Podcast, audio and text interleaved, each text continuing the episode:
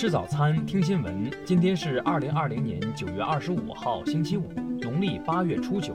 云盛在上海问候您，早安。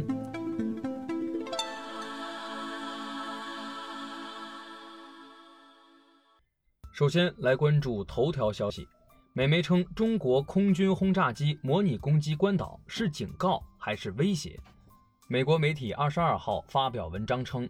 中国空军发布了一个轰杠六 K 模拟攻击关岛的视频，该媒体还提出疑问：为何北京要发布这样一个视频？是警告还是威胁？据报道，这个两分十五秒的视频显示了中国空军的空杠六轰炸机从一个偏僻的基地起飞，在飞行到一半的时候，飞行员向远处的机场跑道发起了攻击。视频中显示的卫星照片几乎是安德森空军基地的精确布局。视频的描述中写道：“我们是祖国空中安全的捍卫者，我们有信心和能力始终捍卫祖国天空的安全。”有关资料显示，位于关岛安德森空军基地仍然是美国空军在夏威夷以西最重要的基地，并且是西太平洋地区唯一可以永久驻扎重型战略轰炸机的空军基地。如果亚洲发生战争，关岛将是美国任何军事行动的关键。听新闻早餐知天下大事，下面来关注国内新闻。商务部昨日指出，中国仍然是各国投资者理想的投资目的地。中方将坚定不移扩大对外开放，优化营商环境，与各国投资者共享中国发展机遇。自然资源部日前印发有关指南，提出逐步完善公共空间和公共服务功能，提高人居环境品质，严格控制新建超高层建筑等要求。交通运输部昨日介绍，今年十一长假全国高速将免通行费八天。具体的免费时段从十月一号零时到十月八号二十四时。为确保秋冬季森林草原防灭火形势稳定，国家林草局等四部门决定，即日起开展为期三个月的打击森林草原违法用火行为专项行动。教育部等八部门日前发文，要求各地不得以中高考成绩或升学率片面评价学校、校长和教师。坚决克服唯升学、唯分数的倾向。水利部昨日举行水旱灾害防御及灾后重建新闻发布会，会上表示，我国水利灾后恢复重建任务仍十分繁重，约需投资八百四十亿元。中华全国供销合作社昨日表示，要全面提升基层供销社发展质量，分类改造薄弱基层供销社，努力实现全国所有乡镇基层供销社全覆盖。中国自然科学博物馆学会等五家单位日前联合发布《科普伦理倡议书》，倡议科普工作者主动提升科普质量，承担社会责任。下面来关注国际新闻。美国劳工部二十四号公布数据显示，在截至十九号的一周内，美国首次申请失业救济人数为八十七万人，比前一周多出四千人。美国疾控中心日前表示。预计到二零二一年七月，大部分美国民众可接种新冠肺炎疫苗。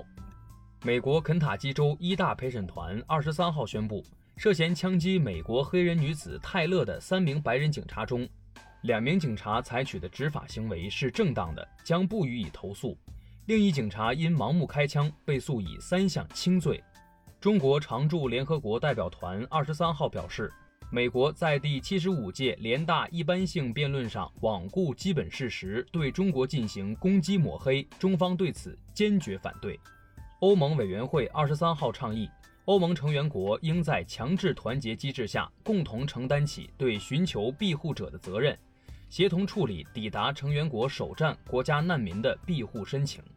韩国总统文在寅二十四号与日本新首相菅义伟通电话。双方就韩日关系发展及朝鲜半岛局势等问题交换意见。俄罗斯外交部二十三号表示，俄方决定扩大禁止入境俄罗斯的欧盟国家黑名单，并表示此举是基于对等原则对欧盟对抗路线的回应。加拿大联邦政府二十三号提出新的施政计划。总理特鲁多表示，该国第二波新冠疫情已来临，政府将不惜代价支持民众度过危机。下面来关注社会民生新闻。湖南常德滴滴司机被害案昨日一审公开宣判，被告人杨百奇因故意杀人罪被判处死刑，缓期两年执行，剥夺政治权利终身。法院同时决定对其限制减刑。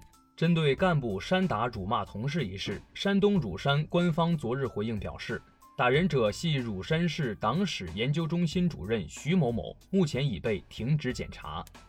北京动物园昨日回应家长带着孩子喂狼吃草一事称，涉事女子已列入不文明行为黑名单，投喂动物的小孔进行了物理隔离。近日，黑龙江哈尔滨四所学校二百四十名学生现呕吐、腹泻等症状，午餐留样已送至当地疾控中心，事故原因正在调查中。网曝河北邢台一高中规定女生需剪短发，否则不能进校。校方日前回应称。学校近年来学习成绩逐步提升，与该规定有必然的联系。最后来关注文化体育新闻。中超联赛第十三轮比赛继续进行，江苏苏宁二比一战胜广州恒大，广州富力零比二负于上海申花。东京奥组委和国际奥组委会日前宣布，为节省开支，将从四个方面对东京奥运会的五十二个项目进行简化。二零二零年中国电影金鸡百花电影节昨晚正式启动，本届入围影片共有一百八十九部，将评选最佳影片等九个奖项。据外媒报道，当地时间二十四号，诺贝尔基金会主任表示，二零二零年诺贝尔奖获得者的奖金将增至一千万瑞典克朗。